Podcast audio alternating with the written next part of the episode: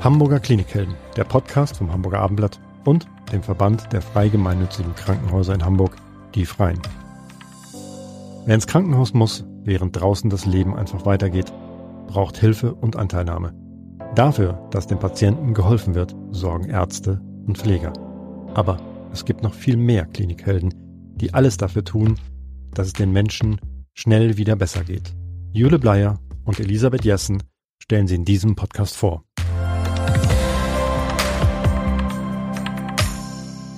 Unsere Klinikheldin heute hier im Studio ist Daniela Plantholz. Schön, dass Sie da sind. Guten Morgen, schön, dass ich da sein darf. Frau Plantholz ist leitende Oberärztin der Klinik für Innere Medizin Kardiologie im evangelischen Amalie Sieveking Krankenhaus in Volksdorf. Und Frau Plantholz, dann können Sie uns gleich mal erzählen, mit welchen Beschwerden denn die Patienten zu Ihnen kommen. Oh, das ist ganz unterschiedlich, mit welchen Beschwerden die Patienten kommen. Das kommt, geht los von Brustschmerz über Herzrhythmusstörungen oder Luftnot ähm, ganz unterschiedliche Erkrankungen, die sich damit abbilden. Sind das denn auch immer gleich Notfälle? Also kommen die dann immer über die Notaufnahme zu Ihnen oder werden die einfach auch überwiesen vom Hausarzt? Wie ist da so das Verhältnis? Das Überwiegende sind schon Notfälle, muss man sagen, die über unsere Notaufnahme kommen. Aber es gibt auch Direktaufnahmen auf Stationen, die eingewiesen werden, geplant zu irgendwelchen Untersuchungen. Viele, die auch vom Facharzt kommen, natürlich geschickt werden, die in der Vorsorgeuntersuchung Auffälligkeiten haben oder erstmal mit Beschwerden zum Hausarzt, Facharzt gehen, der sie dann zu uns einweist und schickt. Aber ein Großteil sind schon Notfälle, die kommen. Und sind das dann Herzinfarkte oder was haben diese Menschen? Es kommen auch Herzinfarkte, ähm, aber der überwiegende Teil kommt doch mit Luftnot oder Unterschenkel, geschwollenen Unterschenkeln oder Herzrhythmusstörungen, ganz unterschiedlich. Was haben denn dann diese Menschen, wenn sie jetzt geschwollene Oberschenkel haben? Was ist dann, was ist das Problem? Patienten, die dann Wassereinlagerungen haben in den Beinen oder in der Lunge oder am Rippenfell, die Beschwerden machen. Was hat Sie denn eigentlich in die Kardiologie verschlagen? Das ist ja äh, sehr spezielles Fach. Das Wichtigste am Menschen sozusagen, das Herz. Das ist das Zusammenspiel vieler Organe. Ja. Ähm, ich bin tatsächlich durch Zufälle in der Kardiologie gelandet. Ich habe einen mehr durch Zufälle geprägten Lebensweg, sage okay. ich mal. Was war der Zufall, der Sie zur, überhaupt zur Medizin gebracht hat und dann speziell zur Kardiologie? Dass ich Medizin studieren wollte, wusste ich tatsächlich mit 16 schon, mhm. weil mich einfach der menschliche Körper fasziniert hat und das Zusammenspiel oder die Zusammenarbeit mit dem Menschen an sich. Ähm, und dann im praktischen Jahr hat mich die innere Medizin vor allem fasziniert, weil das einfach differentialdiagnostisches Arbeiten ist. Man rausfinden muss, was hat der Mensch eigentlich und man natürlich auch überlegen muss. Und ähm, dann habe ich meine Bewerbung abgegeben, dort, wo ich mal die innere Medizin das praktische Jahr gemacht habe. Und diese Bewerbung ist weitergereicht worden, ähm, weil die zu dem Zeitpunkt keine freie Stelle hatten. Und dort bin ich dann genommen worden. Und das war die Lungenheilkunde damals noch. Und mhm. ähm, dann habe ich mich eigentlich danach in der nach Abschluss des praktisch äh, des damals nannte man das noch Ärztin im Praktikum mhm. ähm, in einer anderen Klinik beworben in der Gastroenterologie. Die hatten aber auch keinen Platz und die Kardiologen suchten händeringend jemand, der Lungenspiegelungen machen kann. Und so bin ich dann im Albertinen Krankenhaus in der Kardiologie gelandet. Und das hat mir einfach wahnsinnig viel Spaß gemacht. Und von da aus bin ich dann tatsächlich aus der Kardiologie des Albertinen Krankenhauses in die Amalie gekommen, um meinen Facharzt zu komplettieren und dort wurde dann gesagt, so, jetzt bleibst du hier. Okay, also viele Zufälle haben Sie dahin geführt, wo Sie heute sind. Ähm, Ihre, Sie haben ja schon ein bisschen erklärt, mit welchen Beschwerden die Patienten kommen. Sind das denn eher Männer oder auch Frauen? Weil der klassische Herzpatient ist in meinen Augen immer männlich und äh, weil er nicht genug auf sich acht gegeben hat. Also wer landet bei Ihnen? Es landen alle bei uns. Ja. Also auch vom Alter her oder sind das eher ältere Patienten? Der überwiegende Teil ist schon älter, auch zunehmend älter, weil die Menschheit einfach mhm. älter wird und zunehmend mit Herzproblemen damit auch kämpft, weil das Herz einfach schwächer wird im Laufe des Lebens. Ähm, der Frauenanteil hat deutlich zugenommen, muss man sagen. Wobei gerade so durch Blutungsstörung des Herzens bei Frauen halt erst häufig nach der Menopause auftreten. Das heißt, die Frauen kommen tatsächlich tendenziell später, aber auch dort muss man einfach sagen, hat die Rate an Herzinfarkten und Durchblutungsstörungen gefühlt zugenommen aufgrund frühen Rauchbeginns, Übergewicht. Ähm, das heißt, die Frauen viel. leben ungesünder als früher. Weil irgendwo müssen die ja herkommen. Also wenn es die früher weniger gab auf ihrer. Ich glaube, es ist einfach der, das Abbild der heutigen Gesellschaft. Mhm. Also es ist schon so, dass es mehr übergewichtige Menschen gibt, als mhm. es das früher gab. Mhm. Und ähm, das Rauchen vielleicht tendenziell ein bisschen weniger geworden ist, weil wir jetzt noch die Generation haben, die doch früh angefangen hat zu rauchen. Mhm. Kann man denn so grundsätzlich so Risikofaktoren benennen, die zu Herzproblemen führen?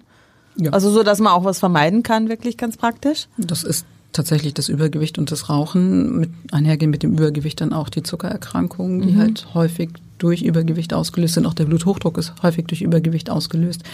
Und da kommt man dann in einen Teufelskreislauf rein. Und das sind Faktoren, die man selber beeinflussen kann. Und sportliche Tätigkeiten sind halt wichtig fürs Herz. Und das andere ist aber auch einfach, wenn Sie sagen, die Patienten werden auch einfach älter, weil die Menschen älter werden. Also irgendwann ist das Herz einfach auch, wird auch älter und ja. hat dann eben auch, äh, ist dann nicht mehr so leistungsfähig. Das ist so. Ab wann ähm, tritt das auf? Ab welchem Alter kann man das beobachten? Das ist dann tatsächlich eine Frage auch des Lebensstils und ob jemand jetzt schon viele Herzinfarkte hat, ob jemand eine Durchblutungsstörung hat oder ob es eine Herzschwäche ist durch andere Begleiterkrankungen, Bluthochdruck oder so etwas. Ähm, man kann einfach sagen, mit, also generell mit zunehmendem Lebensalter wird das Herz einfach schwächer. Aber es gibt nicht den Zeitpunkt, den man jetzt festmachen kann, sondern wir kriegen genug, ich sag mal, Endzwanziger, die schon einen Herzinfarkt haben, die kommen natürlich früher mit einer Herzschwäche wieder als jemand, der irgendwann mit 70, 80 seinen ersten Herzinfarkt hat. Und so das klassische Bild vom Manager, der sich einfach so überarbeitet oder inzwischen vielleicht auch Managerin, äh, die einfach so ein ja, so ein Pensum haben, was dann irgendwann äh, das Herz überfordert? Gibt es die auch noch? Es gibt die auch noch, aber gefühlt eher weniger. Weil, also die, weil die mehr auf sich achten und gesünder leben inzwischen als früher, ja. weil es dann ein besseres ja. Bewusstsein gibt? Ja. Mhm. ja. Also wie auch Burnout vielleicht ja. irgendwie schneller, dass man da eben äh, schneller Alarmsignale hört und sagt, jetzt muss ich irgendwie was tun. Dass einfach, äh, genau, dass das einfach irgendwie mhm. mehr, mehr benannt ist und äh, einfach öfter vorgekommen ist, sodass man es im Kopf auch hat. Mhm. Ich Sie finde, diese Schere ist einfach auseinandergegangen, auch zwischen es gibt viele Menschen, die sehr auf ihre Gesundheit achten, viel Sport treiben, aber es gibt halt auch diese Schere genau in die andere Richtung, dass man nicht auf sich aufpasst, dass mhm. man übergewichtig wird und ähm, diese Kluft ist einfach größer geworden und Menschen, die auf ihren Körper achten, die regelmäßig Sport treiben, werden halt kommen meistens später.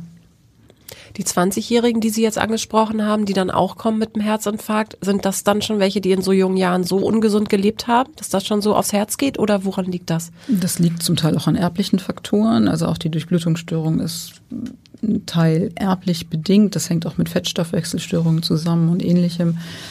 Ähm, die haben dann aber häufig auch schon relativ ungesund gelebt, ja. Aber es gibt tatsächlich auch die, die, ich sag mal, schicksalshaft so eine große Last mitbekommen haben, die dann relativ früh kommen.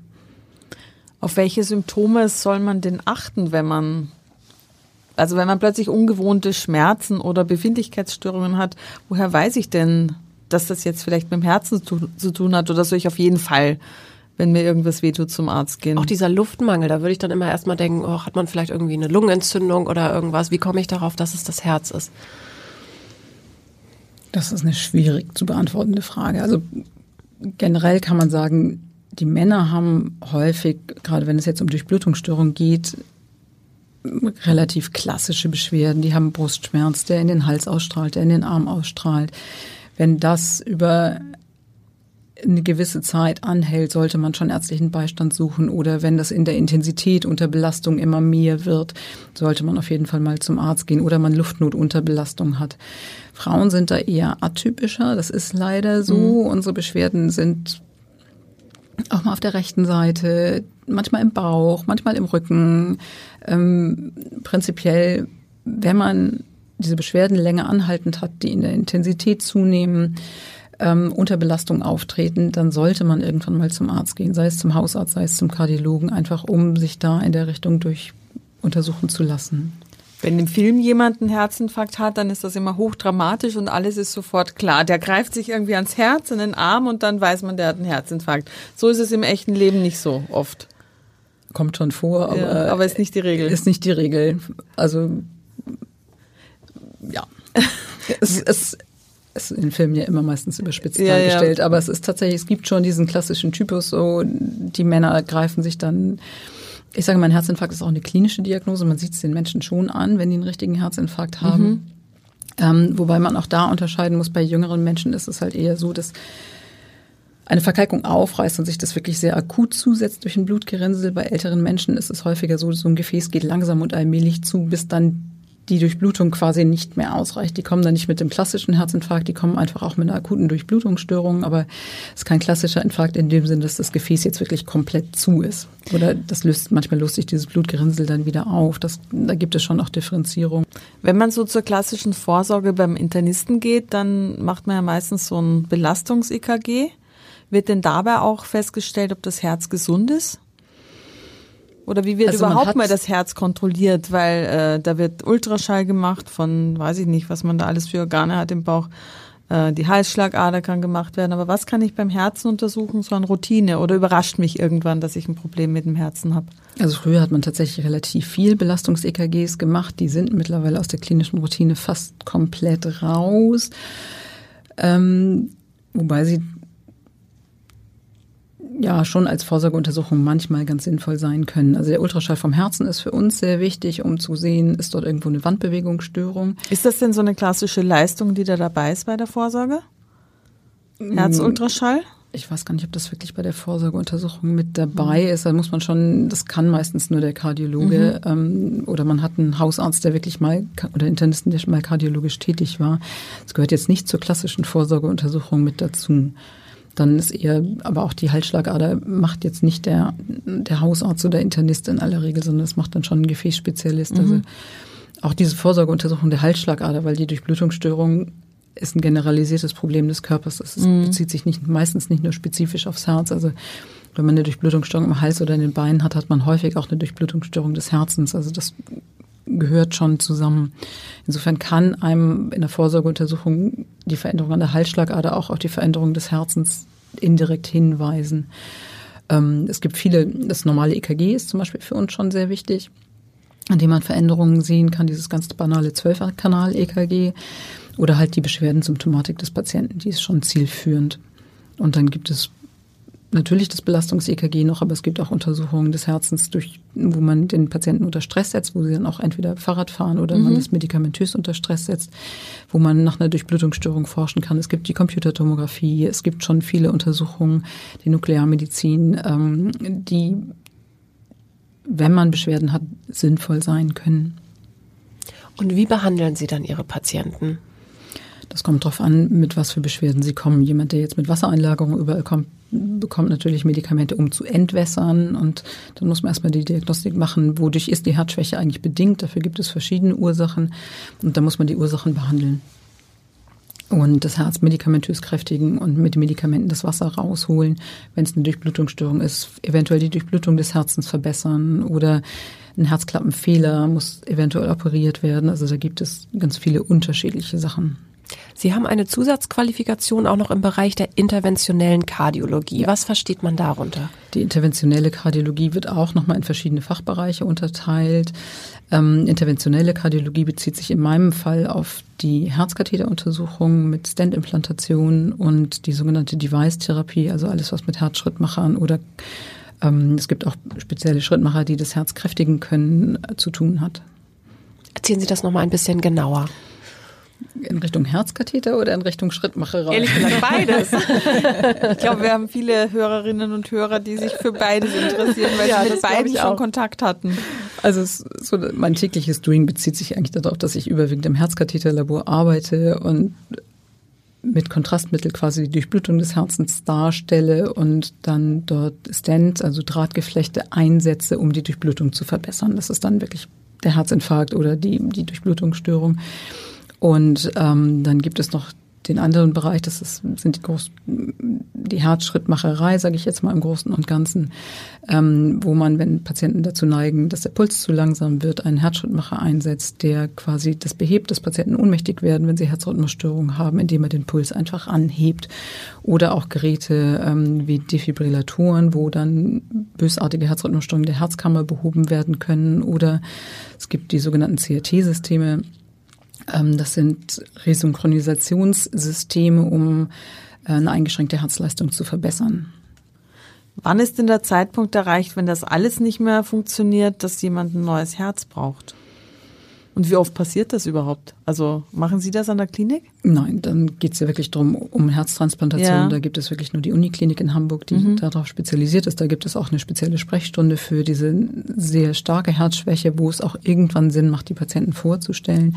Aber dafür gibt es auch bestimmte Kriterien für Einschlusskriterien und dann geht es natürlich vor allem um das Alter der Patienten, in welchem Alter sozusagen diese Herzschwäche auch erreicht wird.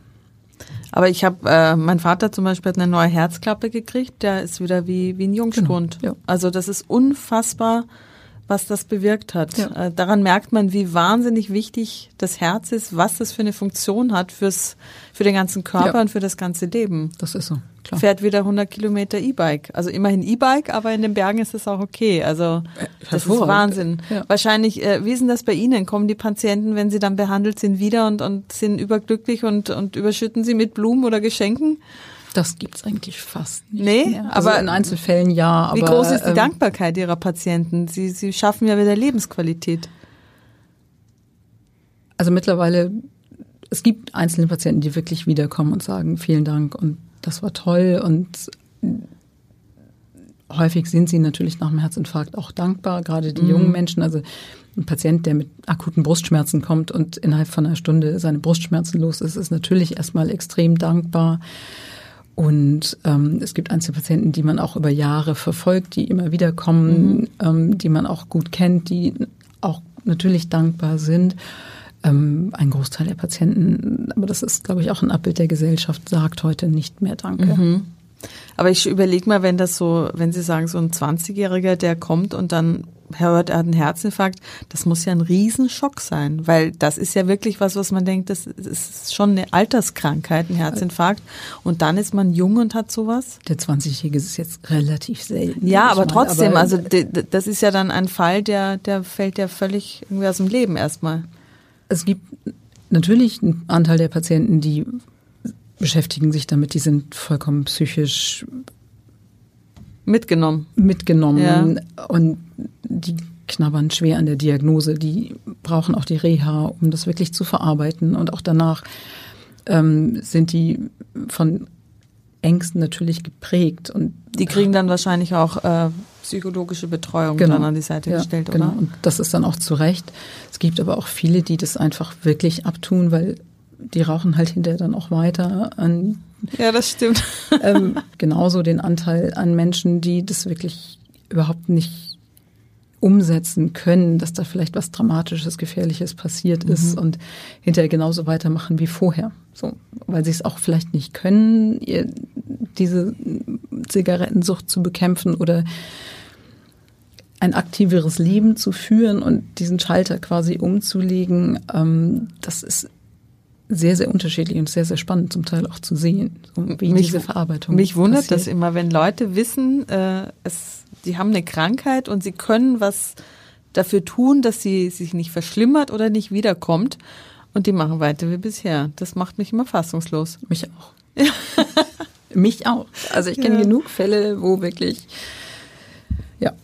das genau so ist. Also da fällt mir nur ein, irgendwie vor so einer radiologischen Allianz, wo weiß ich nicht, wie viele Krebskranke behandelt werden, dann stehen die draußen und rauchen. Das ist so der klassische Fall. Ja, äh, das ist ja, so. Das ist in der Kardiologie nicht, ja nicht viel anders. Ja, ja. Also Kardiologo, Kardiologen sollten eigentlich auch nicht selber rauchen wahrscheinlich, oder? Und nicht übergewichtig sein. Das kann man den Patienten schwer erklären. Dazu sage ich jetzt lieber schweigen. ich, ich persönlich halte mich dran, aber ja. ähm, ich glaube, Ärzte sind nicht unbedingt die Menschen, die gesünder leben als der Rest. Nee, das stimmt. Da gibt's auch Muss ja auch am Ende jeder, äh, jeder für sich selber ähm, äh, entscheiden. Ähm, ich wollte noch mal ganz kurz zurück auf äh, das Lungengebiet, weil Sie ja ähm, über die, die Lunge ja quasi zum Herzen gekommen sind. Sie sind ja äh, Pneumologin. Inwieweit hängen denn Herz- und Lungenerkrankungen zusammen? Das beeinflusst sich schon sehr gegenseitig. Ähm, also das hat was mit dem Körperkreislauf zu tun, dass die rechte Herzhälfte auch in direktem Kontakt, sage ich jetzt mal, ungefähr gefäßmäßig zur Lunge steht und das ein Zusammenspiel ist dieser beiden Organe. Und ähm, das pathophysiologisch sehr zusammenhängt. Gibt es denn eigentlich viele Anomalien beim Herzen? Ich, ich gucke gerade so eine amerikanische Serie, ich glaube, die ist schon ein paar Jahre alt, mit einem autistischen äh, Chirurgen. Und ein Fall ist, da hat ein Patient plötzlich zwei Herzen. Ist das völlig, völlig gesponnen oder gibt es sowas wirklich? Also zwei Herzen ja. gibt es jetzt meiner Nicht? Okay, es ist eine amerikanische Serie. ich ziehe ich zieh die Frage zurück und bleibe aber dabei. Die Anomalien gibt es die ja. Anomalien gibt es ja schon. Genau. Okay, also Klar. so unnormal nicht wie die zwei das Doppelherz in der Brust. Also das ist wirklich amerikanische Fiktion, aber Anomalien, was gibt's da? Also es gibt schon viele angeborene Herzfehler, ähm, die aber häufig gerade in äh, Ländern wie Deutschland natürlich in jungen Jahren häufig entdeckt werden, auch durch die Vorsorgeuntersuchungen bei den Kindern, auch durch häufig schon im Mutterleib tatsächlich ähm, die dann auch in frühester Jugend schon oder frühester Kindheit korrigiert werden können. Das ist aber tatsächlich ein eigenes Fachgebiet ähm, mit Kindern mit angeborenen Herzfehlern. Es gibt in seltenen Fällen auch mal kleinste Anomalien, die jetzt keine hämodynamische Relevanz haben, die dann heißt was?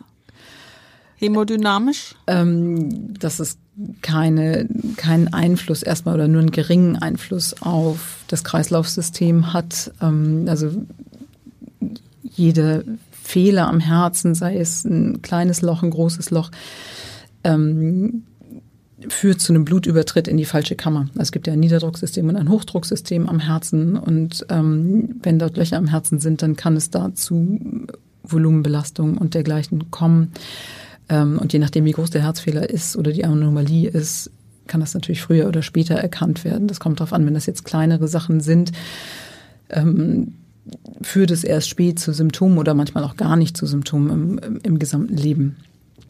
Ähm, dann wird es natürlich sehr spät oder manchmal einfach durch Zufall entdeckt. Aber große Herzfehler werden in aller Regel in frühester Kindheit mittlerweile entdeckt. Und Sie haben ja gesagt, das ist eine andere Abteilung, das ist nicht ja. Ihre, aber so Kinder, die schon mit einem Herzfehler geboren werden, haben die eine Chance auf ein langes Leben?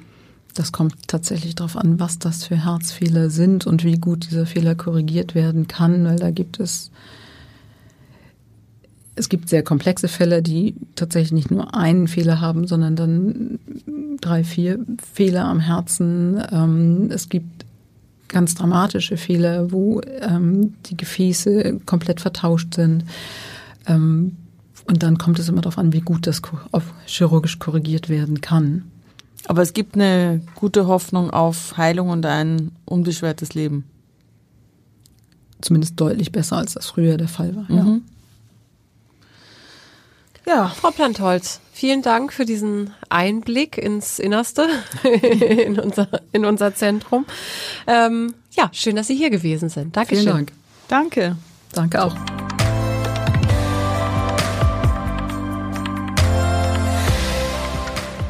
Weitere Podcasts vom Hamburger Abendblatt finden Sie auf abendblatt.de slash podcast.